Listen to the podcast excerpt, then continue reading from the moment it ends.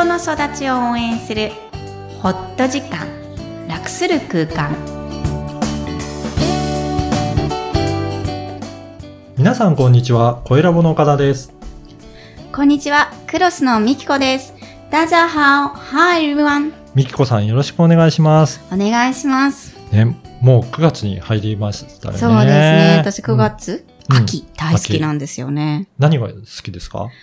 ご存知かしら？どうしても青空が大好きなんですけど、よく出てきてますよね。はい、Facebook でも載っけていますが、雲が変化、極端に変化するのは夏と秋だというふうに感じていて、はい。秋はもう急にうん。梅雨明けた途端に、もくもくっていう入道雲が出てくるんですよ。うんうんあの時の、うんあ季節感の変化、一瞬にして変わる変化と、でも実は秋うのん。鱗雲っていうんですか、はい。はいあれが好きなわけではないんですけど、あれは実はゆっくりゆっくり出てくるんですよ。へえ、そうなんですね。8月のもう後半からはい。暑いのに実は出てきてるんですか？天へー高くには出ていて、へ9ー月のちょっと冷え切った頃にもきちんと出てくるっていへう、ーなんかこう、なんていうのかな、こう、こう控えめな主張？のあの空が、鱗雲さんが好きなんですよね。結構観察してますね、空。空大好きだもん。へ え、ね、皆さんね、どういうふうにね、はい季節感じてますかね？はい。はい。今回は、えーメインテーマですが、夫婦間コミュニケーションということなんですけど、はい、こちらどういった内容でしょうか？はい。7月放送分うんの離婚のテーマにも取り上げた夫婦間コミュニケーションを、はい。今回は日本における夫婦の、えー実例、うんえー実証研究を紹介して、夫婦間コミュニケーションをさらに深く考えてみたいと思いはいます。。あの、前回の離婚のはアメリカの研究ですそう。でしたね。はい。はい。えーっと、まあ、ね、始まる前からコミュニケーションって必要なんだよねっていうことにはもちろんなるんですが、はい。日本の特徴が面白かったので、ぜひリスナーの皆さんに紹介したいんです。はい。この夫婦研究っていうのは、どうしても日本の場合、まあ心理学全般ですけどうん遅れがちで、うん。あの、1対1の契約っていう概念では昔は日本はなかったですよね。はい。やっぱり家と家の結びつきなので、家の研究はあっても、えっ、と、夫婦単体での研究っていうのは、うんなかなか浮き彫りではなく20年ぐらいの話なんですね。はい。で、ここであの、心理学者の柏木恵子先生と有名な先生の研究を紹介したいんですが、結婚満足度、うんえー結婚して満足かということを、満足度を測ったリサーチがあります。うん2003年のものでちょっと古いんですが、実は日本では、うん満足度が総じて男性より女性が低い。うんことが言われていますそうなんですね。うんこの研究、結婚後十数年、まあ、すぐじゃなくって、まあ、一段落子供ができたり、まあ、いないとしても、えーっと、二桁ぐらいになった、うん。えー夫婦を、が、さらにね、その傾向が強いっていうのが浮かび出たそうです。あ、そうなんですね。うん面白いのが、妻側が結婚が継続するにつれて、徐々に徐々に低くなる。うんそして夫側はむしろ上昇する。うんもしくはもちろん変化なし。これ、つまり満足度の開きがどんどん経過するごとにうんうん開いていくという事実が面白いなと思ったんですがど。ね。ここれう、うん。2003年の研究なんですよね。そこで十数年経ってるっていうことは、うん。まあ結構、前の。方たちで、うん。そうすると結構、ね今は違うかもしれないね。女性の方が苦労してるっていうことですかね。そうですね。その時代はやっぱり、私の世代でも、うんまだ子供を産んでいる、うん働いている会社員とかあんまりいなくなった時代から、その当時は特にそうですよね。うんお家にいる人が多かったイメージはそうだったと思います。なんか女性結構苦労したのかなっていうふうに思いますけどね。うんその、その子の男性側から目線として、はいぜひ聞きたいのが、その、だん、変化なしってことはあるの？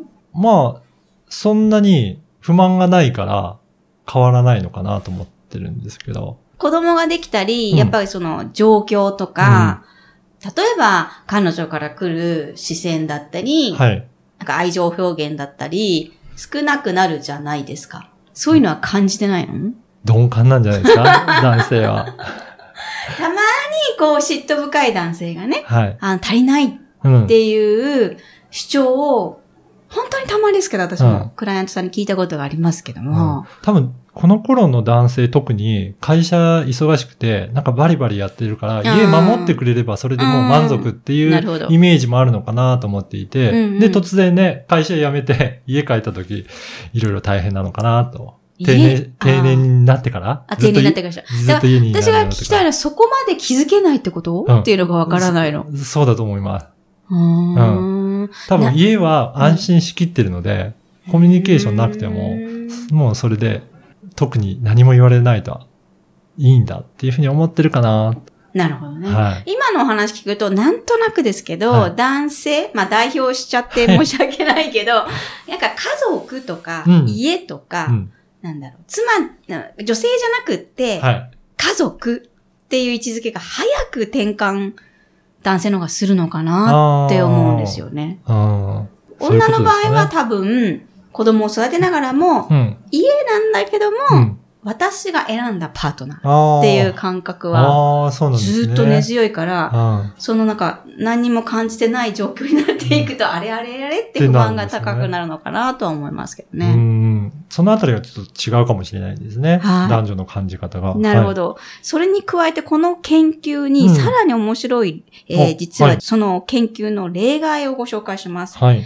えーもう一度結婚できるなら、今のパートナーを選びますか？と尋ねたそうです。はい。